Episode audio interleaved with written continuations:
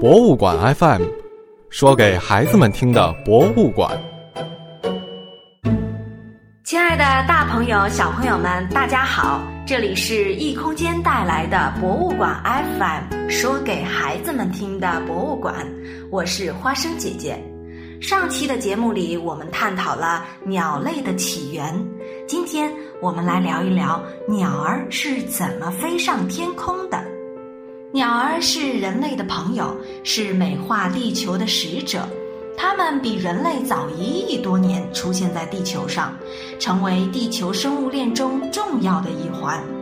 在1.5亿年前，始祖鸟就已经在地球上出现了，演绎了一个从恐龙到鸟的神奇历程，并且与恐龙共同生活了九千万年，真实的绘制了一幅精美绝伦的比翼双飞、龙凤呈祥的远古画卷。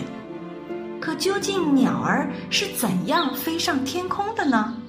存在着两种不同的假说。第一种是地栖起源说，第二种是树栖起源说。地栖起源说认为，鸟类的祖先是一类非常活跃的动物，可能已经是恒温动物，羽毛最初是用来保温的。后来，随着羽毛增多变长，前肢和尾巴的羽毛不断增大，不仅可以利用翅膀的羽毛来帮助捕捉昆虫，又增加了鸟类祖先在地面奔跑时的平衡性。随着时间的推移，奔跑的速度和技能不断加强，鸟类终于像我们跑道上的飞机一样，冲上了天空，获得了真正的飞行能力。所以说，始祖鸟虽然是一种在地上行走的动物，但可以称得上是早期飞行起源的代表。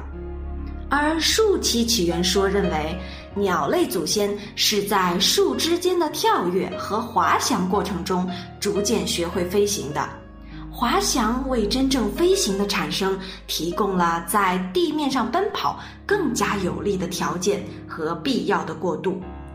在最初的飞行中，由上而下的滑翔充分利用了重力的作用；而树栖起源说认为，鸟类祖先是在树枝间的跳跃和滑翔过程中逐渐学会飞行的。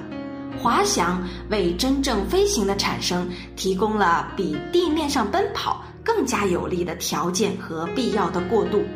在最初的飞行中，由上而下的滑翔充分利用了重力的作用。那小朋友们，你们觉得鸟类飞行的起源会是哪一种呢？我们都知道，现在的鸟类是没有牙齿的，它们靠或尖或扁的鸟嘴来获取食物。但是在古老的中生代，大多数的鸟类都是有牙齿的。孔子鸟是世界上已知最早的有喙的鸟类，比大多数中生代的鸟类都要古老。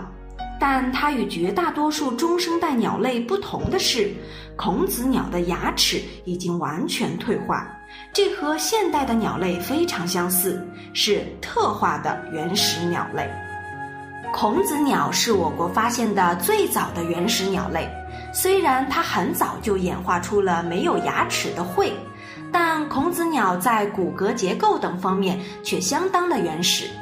例如，它的翅膀上的利爪还非常的发达，指节的数量也没有减少。在这些特征上，它的原始性和德国的始祖鸟差不多。